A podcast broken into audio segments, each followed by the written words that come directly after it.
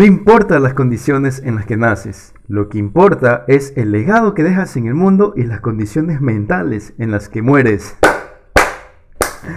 Hola queridas tortugas, qué alegría me da saludarlos una vez más. Es un honor para mí estar frente a sus pantallas en YouTube y frente a sus audífonos en el podcast. Y empezamos una semana más. Eh, estamos ya culminando la tercera etapa de este, de este programa que ha llevado tres partes, ¿no? Tres partes que dice cómo emprender con tus propios recursos.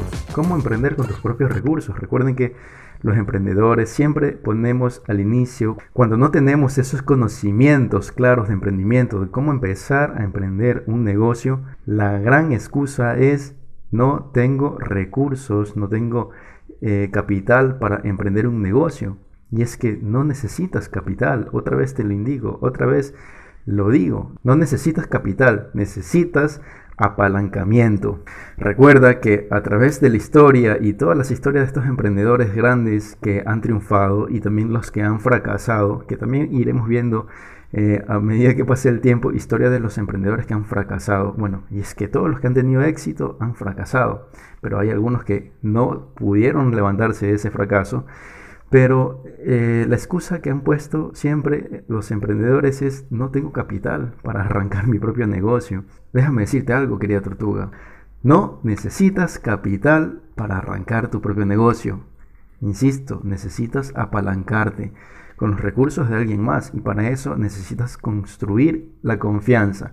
Y todo esto se logra siendo una buena persona, siendo una persona correcta, con valores, con principios bien fundamentados, bien sólidos y que no sucumba ante ningún tipo de corrupción, ante ningún tipo de engaño, ¿no? Y siendo personas de bien, entonces vas construyendo tu imagen, tu personalidad, vas construyendo también tu prestigio. Y el prestigio es algo que te toma toda la vida en construir, pero tan solamente unos segundos en destruir. Entonces, como personas, emprendedores, debemos de cuidar esa parte de nosotros, ese prestigio. Entonces, para continuar con la tercera etapa de este programa, quisiera arrancar con el primer tema de este podcast, que es posicionate contra el líder con tus propios recursos. Robert, ¿cómo me voy a posicionar contra un líder que es el líder, obviamente, en ese punto, en ese mercado, en ese nicho. Y es que tiene millones y millones de dólares para poder destinarlo en marketing, para poder destinarlo eh, a aplastar a la competencia. Pero hay algunos trucos que pequeñas empresas han logrado utilizarlos, ¿no? Y han logrado eh, ejecutarlos y han terminado acabando con la competencia. Recuerda, recuerda algo importante. Las empresas grandes, los líderes, son empresas con mucha burocracia y son lentas ante los cambios tecnológicos, ante los cambios que hay en la ciencia. Entonces, por su propia burocracia, los hace reaccionar un poco más lento que cualquier startup, que cualquier empresa pequeña. Y esa es la ventaja. Con base a ese punto debes de agarrarte de eso para poder reaccionar mucho más rápido que tu competencia que es líder.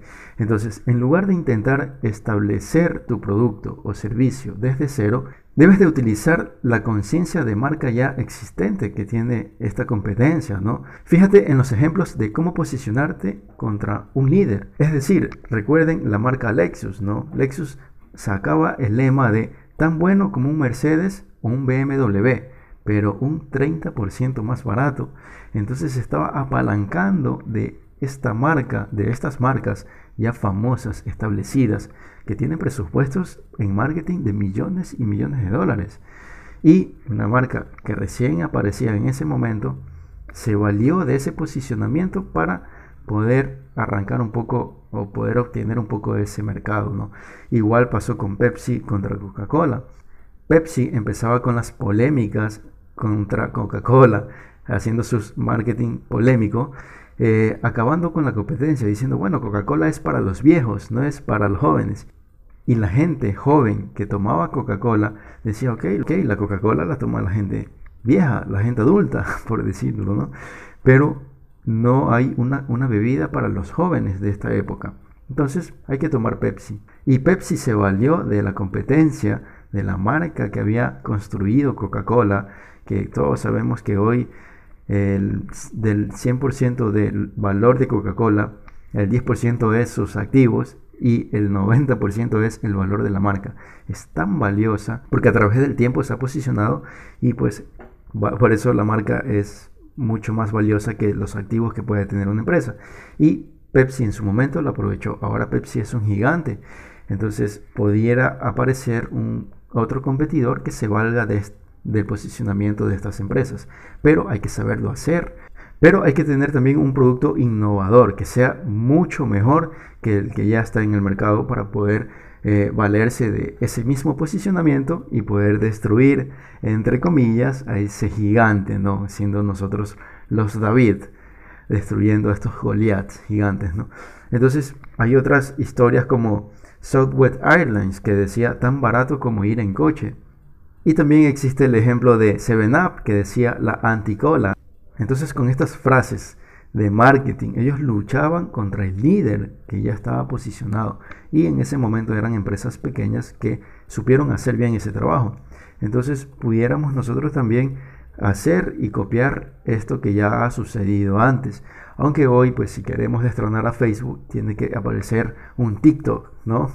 Eh, que es una propuesta diferente y que, bueno, en este caso no se ha valido de utilizar lemas de Facebook, sino que mostrando simplemente una propuesta diferente y mucho más eh, enfocado al público joven, ¿no? Porque Facebook ahorita ya está siendo utilizado por nuestros abuelos, nuestros padres y la gente joven, la generación Z, necesitaba una red como en su momento lo fue Snapchat, eh, una red nueva enfocada para ese público y han sabido utilizar ese espacio de mercado para poder posicionarse, ¿no?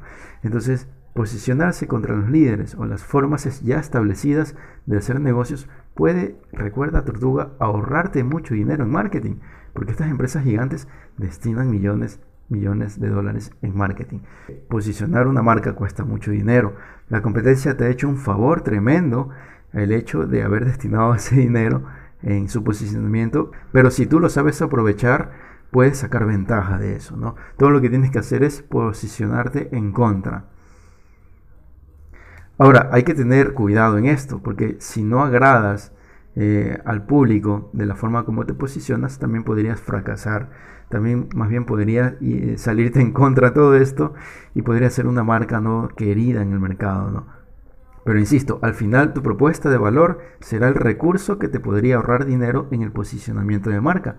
Entonces, siempre tienes que ir de desde tu propuesta de valor hasta llegar al mercado y luego pues para poder escalar esa imagen tendrás que apalancarte de la imagen de otras marcas, ¿no? Entonces, el segundo punto, el segundo tema de este podcast, que ya es la última parte de este tema de cómo posicionarte con tus propios recursos, tiene que ver con la fantasía versus la realidad. Y es que las decisiones de la vida son complejas, queridas tortugas. Ustedes lo saben mucho, mucho más que nadie, ¿no? Muchas personas se sumergen en un mundo de fantasías al momento de tomar una decisión, pues nos preguntamos, ¿qué pasaría si hago esto? ¿Cómo podría pasar este obstáculo? Entonces empiezo a soñar, ¿no? Empiezas a soñar el resultado de esa decisión que estás tomando para proyectar un futuro y empiezas a sumergirte en un mundo de fantasía. Yo quisiera que las cosas salgan de esta forma, ¿no? Pero la realidad será la que te aterrice. Y tomar decisiones con base a estadística, con base a números, con proyecciones numéricas, ¿no? Es lo que te acercará a esa realidad. Y a veces también estamos contra nuestra mente que siempre va a querer huir de esa realidad. Entonces tenemos que luchar contra eso. Si quieres salir adelante con tus propios recursos y tener éxito, ¿no? Deberás de elegir un camino de realidad y descubrir hasta dónde puede llegar tu organización. Si de verdad quieres mantenerte en contacto con la realidad, estas son las 10 preguntas que deberás realizarte para poder eh, encuadrar todo esto en ese camino, ¿no? Entonces pregúntate cuándo va a estar listo tu producto o tu servicio en el mercado. Son preguntas que te van a aterrizar, te van a sacar de esa fantasía y te va a aterrizar en la realidad. ¿Cuáles son tus costes máximos reales de operación? Es un dato numérico que debes de conocerlo. ¿Cuándo se te va a acabar el dinero? Es algo muy real. no vas a tener siempre dinero ilimitado, más aún si eres una startup. Y acuérdate, estamos queriendo posicionarnos contra nuestros propios recursos y tener en claro cuál es la fantasía y cuál es la realidad. A veces los emprendedores soñamos con tener una empresa gigante y no vemos la realidad, que tenemos límites de recursos. Entonces, una cuarta pregunta sería, ¿cuántas de tus ventas en trámites van a confirmarse y se van a convertir en dinero? Recuerda que si no vendes, no le das oxígeno a tu empresa, no le das ese líquido vital que la va a ayudar a sobrevivir y también la va a ayudar a escalar en el futuro. Y pregúntate también cuántas de tus cuentas por cobrar vas a recaudar. Porque si empiezas a trabajar de forma que tus clientes apalancarse contigo, es decir, vas a dar fiado, vas a cobrar a 30 días, vas a cobrar a 60 días, entonces tu dinero va a estar desaparecido. Entonces pregúntate con respecto a esas cuentas por cobrar, cuántas vas a recaudar al final, ¿no? Y como sexta pregunta, ¿qué es lo que el producto o servicio de la competencia puede hacer que el tuyo no pueda hacer? Y tienes que luego mejorar ese producto o servicio, haciendo que sea algo agradable al mercado. Y como una séptima pregunta, ¿quiénes son tus empleados improductivos? Entonces vas a tener recursos que no están siendo aprovechados y al inicio, y mejor dicho, siempre tienes que mejorar, tienes que sacar del máximo provecho a esos escasos recursos. Y luego, si tienes accionistas en tu empresa, ya tienes inversión, ¿estás haciendo todo lo que puedes para maximizar el valor a esos accionistas? Si no, entonces simplemente estás viviendo en una burbuja, en una especie de burbuja. Es un negocio que no está realmente rindiendo frutos y que está trabajando solamente con el dinero de los accionistas, no está teniendo resultados. Tarde o temprano ese negocio va a fracasar. Si que has logrado en el punto de tener accionistas, tener inversionistas que hayan ingresado dinero a las arcas de la compañía, de la empresa o del startup. Y como novena pregunta, ¿qué es lo que hace tu organización por cambiar el mundo y crear sentido? Siempre hemos predicado esto, queridas tortugas. Tenemos que crear empresas que cambien el mundo, no una empresa más que simplemente eh, vaya por la competencia o vaya a querer agarrar o quitar clientes de algo o de alguna empresa que ya esté establecida, ¿no? Y finalmente, ¿cómo eres de bueno dirigiendo la organización? Esas preguntas son las que te van a aterrizar, son las que van a quitarte de un poco de esa fantasía que tenemos los emprendedores cuando ya tenemos recursos incluso, o si no tenemos recursos, tenemos escasos recursos, eh, nos va a sacar de esa fantasía de querer, ok, eh, contratar e inflar de forma exagerada eh, número de colaboradores en nuestra empresa y eso se vuelve improductivo y al final del día no solo se trata también de inflar la capacidad operativa de tu empresa, sino de vender. Al final del día, todo esto se trata de vender. Una empresa sobrevive si vende. Y para vender hay que hacer una serie de cosas que involucran marketing y una serie de estrategias para llegar a la conciencia de ese consumidor, de ese nicho objetivo. Y como pues tercer punto de este podcast, debes de crear una junta y es que muchos emprendedores piensan que una junta directiva solamente es necesaria para organizaciones que hayan reunido ya mucho dinero, mucho capital y tenga también ya un recorrido hecho. Y según esta teoría, hasta ese momento, dichas organizaciones deberían de arreglárselas sin junta o con una junta compuesta solo por los miembros del equipo. Y esto no es necesariamente así. Debemos de crear una junta directiva o un consejo directivo que nos ayude a tomar esas decisiones. Y más aún si hay gente externa a este consejo directivo, es decir, gente de afuera, gente que son asesores externos, obviamente que están metidos en el negocio, que tienen más recorrido en esa línea de negocio, tienen por lo tanto más experiencia que aportarte. Con lo cual vas a tener que invertir en estos asesores, en esta gente experta que te guíe por el camino correcto. A veces, pues, insisto, los emprendedores creen que solamente cuando seamos una empresa grande es necesario tener una junta directiva o una junta de consejo directivo. Pero no es así. Debemos de empezar a tenerlo muy temprano. muy temprano porque eso es lo que nos va a ayudar a escalar el negocio, nos va a ayudar a crecer. Este razonamiento falla por muchos sitios, ¿no? En primer lugar, una buena guía es siempre útil, recuerden. La necesidad de ella no depende del nivel de la organización, ni de la cantidad de dinero que ha recaudado con inversionistas. En segundo lugar, pues el dinero o la cantidad de dinero que hayas recaudado no es el único factor que puede atraer a miembros de gran calidad a tu junta directiva, pues hay otros factores como la innovación de tu producto o servicio, el sentido que va a tener o tu personalidad.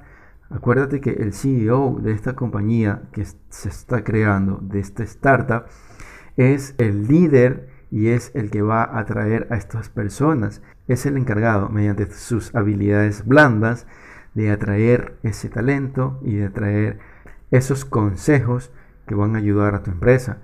Y es que, queridas tortugas, crear una junta directiva de gran calidad en una empresa que recién empieza, en una startup, igual que crear un buen equipo, dice mucho de tu producto o servicio. También pues de tus dotes, de tus habilidades blandas y de tu capacidad de dirigir la startup.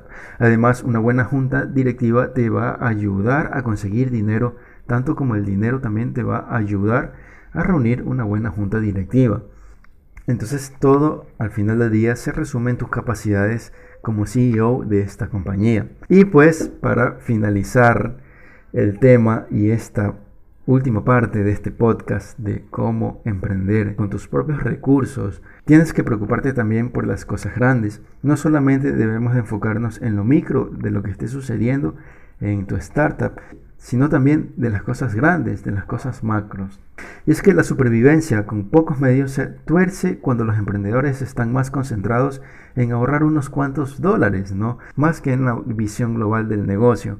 No se trata de que tu empresa tenga solo escritorios eh, de madera o de caballetes y puertas. Al inicio queremos volvernos muy ahorrativos. Eso está bien al inicio, está bien cuando empiezas, pero también debes de preocuparte por las cosas grandes. Por ejemplo, ¿a qué me refiero con las cosas pequeñas?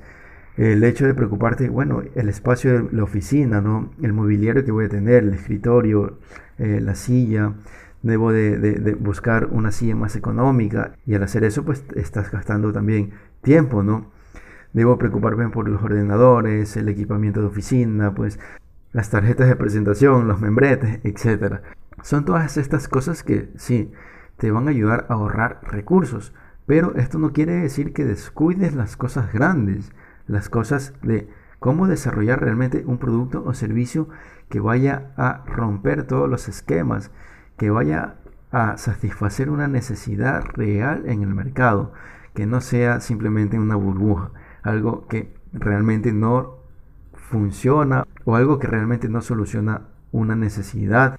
Otra cosa importante y muy grande es que debes de vender tu producto o servicio. Si tú no vendes y solamente te dedicas a recaudar dinero, a recaudar inversionistas, pues al final del día estos inversionistas se van a ir y vas a terminar fracasando si es que consigues inversionistas obviamente de capital riesgo, porque no vas a tener realmente ese mercado que necesitas. Y también pues debes de recaudar el dinero para que tu producto o servicio se posicione en ese mercado, para invertir en el marketing, que al final del día pues termina siendo la inversión más cara de todas, pero la que te va a dar realmente eh, los beneficios que necesitas. Recuerda esto, querida tortugas, siempre que puedas hacerlo de manera razonable, resuelve las cosas pequeñas de la forma más barata y no gastes dinero en equipamientos muy costosos. Y para finalizar este podcast, vamos a contar la historia de este emprendedor que es muy poco conocido. De hecho, yo tampoco lo conocía hasta hace un momento que estaba investigando la historia de este emprendedor para poder compartírselos a ustedes. Y es que Imagina por un momento, querida tortuga, vivir sin carro, sin techo, sin shampoo ni acondicionador, solo con la esperanza de triunfar algún día. Seguro que esto nos pasa a muchos de nosotros, porque en el camino todavía estamos con dudas, estamos pensando si realmente voy a llegar a ese punto que me he propuesto, si las condiciones se están dando y empiezo a desesperarme. Pero bueno, todo esto empieza a sonar como un sueño imposible, ¿cierto? Pero John Paul de Joria hizo justo eso y junto a un socio fundó la compañía de cuidado para el cabello John Paul Mitchell System, que lanzaron al mercado con tan solo 700 dólares cada uno. Cuando era niño, de Joria vivió durante un tiempo en una casa de acogida al este de Los Ángeles, en Estados Unidos, y en su adolescencia fue parte de una pandilla callejera. Superó varias veces el hecho de quedarse sin casa y también incluida la vez en que entonces su esposa lo abandonó a él y a su hijo de dos años. Además, llevándose todo su dinero, terminó trabajando en diferentes compañías dedicadas al cuidado del cabello y se convirtió en un experto de ventas, además de haber trabajado también en compañías de seguro, en muchos otros temas que lo relacionaban con el mundo de las ventas. A pesar de su experiencia, constantemente los despedían por no encajar en las empresas en las que trabajaba. Así que junto con su amigo estilista Paul Mitchell decidió lanzar su propio negocio, con la meta que todos los emprendedores cuando arrancamos tenemos, que es vender productos de lujo a precios accesibles. Tuvieron muchas dificultades en los primeros años de vida del negocio, hasta que por fin el negocio despegó. Además, su empresa fue la primera en protestar contra el uso de animales en pruebas de laboratorio. Paul es un gran defensor del medio ambiente y es un filántropo que ayuda a varias fundaciones que luchan contra el cáncer. De Joria también confundó muchas otras empresas y luego compró otras empresas también que estaban relacionadas con el medio. Además, pues confundó Patron Spirit Company y House of Blues, una cadena de clubs nocturnos. Además, todos sus negocios valen aproximadamente 3.4 mil millones de dólares según Forbes en el año 2018. Además, la historia de este emprendedor es realmente increíble. Pasó de la indigencia a ser considerado por la revista Forbes como una de las mil personas más ricas. Si tú eres una tortuga que está pasando por malos momentos ahora mismo, recuerda las siguientes palabras de Dejoria.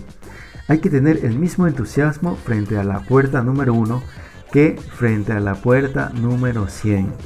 Esto quiere decir que no debemos de rendirnos nunca, seguir con esa misma energía, con esa misma determinación y seguir motivados para buscar nuestros objetivos, nuestros, nuestras metas, nuestros sueños.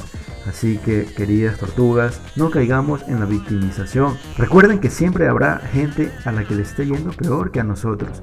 Siempre habrá gente que le esté pasando peor. Solo recuerda que debes de tener esa resiliencia para pararse y reponerse de esas caídas y volver a iniciar con más fuerza. Entonces, no lo olvides, querida tortuga, levántate si estás tirado en el suelo ahora mismo, con la frente en alto, reponte de esa caída y recuerda que ha habido gente que la ha pasado peor que ti y se ha sobrepuesto de esa caída. Recuerda de esta historia de Dejoria que pasó de ser un indigente, de estar metido en pandillas callejeras, ahora ser pues, una persona multimillonaria y que ayuda también a diferentes fundaciones que apoyan a la naturaleza y en la lucha contra el cáncer. Y con esto nos estamos despidiendo hasta una siguiente ocasión. No olvides de compartir este material a quien tú crees que le pueda ayudar. Te envío un fuerte abrazo y hablamos.